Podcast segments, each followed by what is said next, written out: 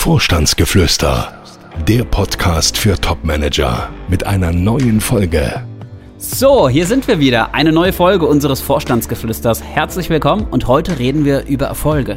Beziehungsweise, wie man erfolgreich wird. Kann man das denn so einfach sagen?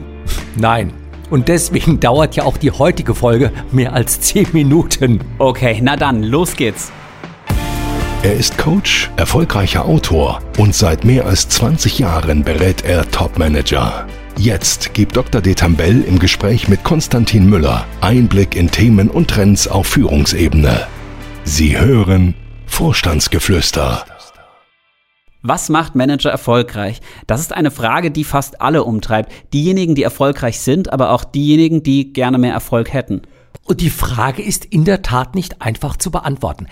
Also der Spiegel, der hat mal vor einigen Jahren einen Artikel zu diesem Thema geschrieben und getitelt, wer Chef werden will, muss sein wie die Chefs. Also, Uni-Abschluss, Auslandserfahrung, das haben ja heute fast alle.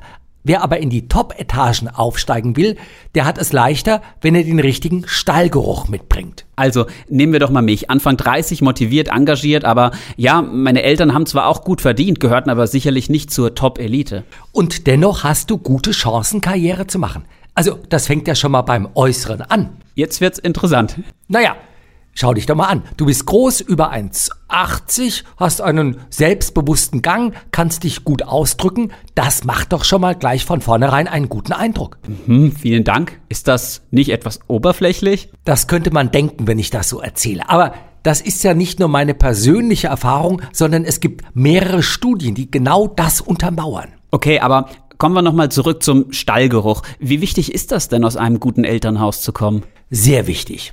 Also wer aus einem guten Elternhaus kommt, weiß sich in der Regel zu benehmen. So zu benehmen, wie sich andere benehmen, die auch aus einem guten Elternhaus kommen und bereits in den Chefsesseln gesessen haben. Also man signalisiert sozusagen, dass man dazugehört. Ich dachte immer, es käme vor allem auf gute Studienabschlüsse an. Ja, aber selbst wenn man erstklassige Studienabschlüsse hat, aber eben nicht im entsprechenden Umfeld sozialisiert wurde, dann fehlen einem Verhaltensmerkmale, die zum Teil sehr subtil sein mögen, aber die man nachträglich nur schwer lernen kann, wenn man sie als Kind nicht mitbekommen hat. Aber ist es nicht so, dass sich die Welt immer mehr verändert und auch das Auftreten ändert? Also nur als Beispiel, die Krawatte verliert doch auch mehr und mehr an Bedeutung. Das sind Äußerlichkeiten. Und ja, völlig richtig, die ändern sich. Und damit meine ich auch nicht die Krawatte, sondern überhaupt die Erscheinungsform. Also der typische und erfolgreiche Manager von heute. Der ist trainiert, schlank, er ist drahtig, eine solche Figur gilt als Zeichen von Disziplin. Deutliches Übergewicht als Zeichen, dass man sich selbst eben nicht im Griff hat. Das war früher anders. Genau. Und nicht nur bei Managern. Also denken wir doch mal an die Politiker zurück. Ludwig Erhard, Helmut Kohl. Im Vergleich dazu heute, ja, FDP-Chef Christian Lindner oder der ehemalige Bundesaußenminister Heiko Maas, Ex-Bundeskanzler Kurz in Österreich, Herr Macron in Frankreich.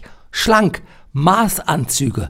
So sieht man heute aus. In der Politik und auch in den Unternehmen. Ja, in den alten Filmen sieht man das ja auch noch. Generaldirektoren waren übergewichtig, pafften Zigarre und zeigten, dass sie zu Wohlstand gekommen sind. Aber nochmal vom Äußeren abgesehen. Ich dachte immer, es käme auf die Bildung an, also darauf, dass man bessere Studienabschlüsse als andere hätte. Keine Frage. Gute oder sehr gute Studienabschlüsse sind sicherlich die Grundvoraussetzung. Aber das Problem ist doch, wenn man aus 20 Bewerbern die fünf herausgefiltert hat, die die besten Studienabschlüsse haben, dann ja, was dann? Denn man hat ja nur eine Position zu besetzen. Nach welchen Kriterien geht man dann vor? Und da kommt der Stallgeruch ins Spiel. Nicht nur, aber auch. Vorstände entscheiden sich meist für die Kandidaten, die ihnen am ähnlichsten sind. Ähnliche Hintergründe, Hobbys, das mag einigen gar nicht so bewusst sein, aber wenn man sich am Ende anschaut, wer macht Karriere und wer eben nicht, wer kommt ganz nach oben, wer bleibt im Mittelfeld hängen, dann sind die Zusammenhänge zumindest nicht ganz von der Hand zu weisen. Aber nehmen wir doch mal an, da kommt jemand aus einem Arbeiterhaushalt, hat sich hochgearbeitet, hat Rhetorikkurse gemacht, ist mittlerweile schlagfertig, hat sich auch im Hinblick auf die Kleidung beraten lassen, hat beste Manieren, beste Abschlüsse, hat auch Tennis und Golf spielen gelernt. Woran sollte man ihm denn jetzt noch anmerken, dass er aus dem falschen Elternhaus kommt? Naja, häufig vor allem daran, dass diesen Kandidaten die Unbefangenheit, die Lässigkeit fehlt. Michael Hartmann war bis 2014 Soziologieprofessor hier in der Nähe in Darmstadt mit den Schwerpunkten Eliteforschung und Managementsoziologie. Und er kommt zu der Aussage, dass Aufsteiger oft so konzentriert darauf sind, nicht durch Fehler aufzufallen, weil ein Fehler eben zeigen könnte, dass sie eigentlich nicht dazugehören, dass sie sich genau dadurch outen. Ist das denn immer so? Nein. Es gibt auch Ausnahmen, aber das sind dann eben auch die berühmten Ausnahmen. In der Regel ist es schon so, dass Manager, die aus einem gut bürgerlichen Elternhaus kommen, auch mit Regelverstößen zum Beispiel ganz anders umgehen. Da wählt man zum Beispiel einen Kraftausdruck nicht deswegen, weil er zum eigenen Sprachschatz gehört, sondern vielmehr, um ganz bewusst die Regel zu brechen. Ist das nicht alles etwas zu einfach gedacht? Genau das dachte ich auch. Aber so einfach ist das. Ich habe in meinem Leben mit, ja, mit Sicherheit mehr als 8000 Managerinnen und Manager kennengelernt. Ich hätte mich aber nie getraut, diese Erkenntnis, dass es bei der Karriere so sehr auf das eigene Aussehen und das Elternhaus ankommt, zu publizieren. Einfach aus Sorge, ja, mir einen Shitstorm einzufangen an dieser Stelle. Aber als mir dann diese Studie von Hartmann in die Hände fiel, der die Biografien von Vorstandsvorsitzenden der 100 größten deutschen Unternehmen in den vergangenen Jahren nachgezeichnet hat, da fühlte ich mich doch in meinem Eindruck bestätigt. Er schreibt, und ich zitiere mal wörtlich, Wer es bis an die Spitze schaffen will, muss üblicherweise weiß, groß, männlich und gut bürgerlicher Herkunft sein. Soweit das Zitat. Und laut seiner Untersuchung trifft das in Deutschland auf vier von fünf Firmenchefs zu. Das heißt ja, dass es nicht nur Frauen schwer haben, sondern auch Manager mit Migrationshintergrund. Ja, das stimmt. Und die Zahl der ausländischen Chefs in deutschen Unternehmen sinkt sogar aktuell. Also vor zehn Jahren lag der Anteil mit knapp 15 Prozent deutlich höher als heute. Seit der Finanzkrise hat es und das nicht nur in Deutschland, sondern weltweit Renationalisierungstendenzen gegeben. Woran liegt das? Oh Gott, unter anderem daran, dass auch der Draht zur Politik für viele Unternehmen immer wichtiger wird. Daher berufen Unternehmen lieber Manager an die Spitze, die im eigenen Land verwurzelt sind, die die Sprache gut sprechen und über solch gute Verbindungen auch in die Politik verfügen. Das heißt, nach wie vor hat die Herkunft einen großen Einfluss bei der Frage, wie weit es Manager an die Spitze schaffen können. Laut den Studien stammen 81 Prozent der Topmanager aus dem Bürgertum oder Großbürgertum, aber nur 19 Prozent aus der Mittelschicht oder der Arbeiterschaft. Ah, das ist ja hochinteressant. Welchen Anteil haben denn Großbürgertum oder das Bürgertum an der Gesamtgesellschaft? Na, nun halte dich mal fest. Beide Gruppen zusammen kommen gerade mal auf einen Anteil von 4 bis 5 Prozent. Ui, das ist aber eine sehr kleine Gruppe. Wie ist das denn eigentlich mit den neuen Bundesländern? Spielt das auch eine Rolle, ob ich aus den alten oder den neuen Ländern komme? Ja, die Statistik belegt, dass von den 100 Chefs in den größten deutschen Unternehmen kein einziger aus Ostdeutschland kommt. Okay, das scheint mir eindeutig. Versuchen wir mal zusammenzufassen. Auf den Punkt formuliert. Worauf kommt es an, wenn man Karriere machen will? Schnelles Studium, das richtige Fach, die richtige Uni, die richtige Herkunft und das richtige Hobby. Das richtige Hobby? ja, auch das zeigen die Studien.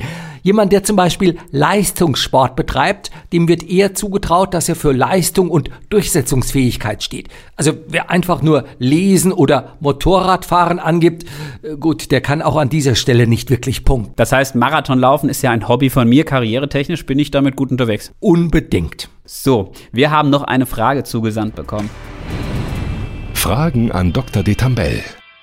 Thema Corona. Und zwar fragt uns Stefan, 44, Chefeinkäufer in einem Pharmakonzern, wenn man sich beruflich verändern will, sollte man abwarten, bis Corona vorbei ist? Ich würde gerne mit einer Gegenfrage antworten. Wann wird Corona vorbei sein?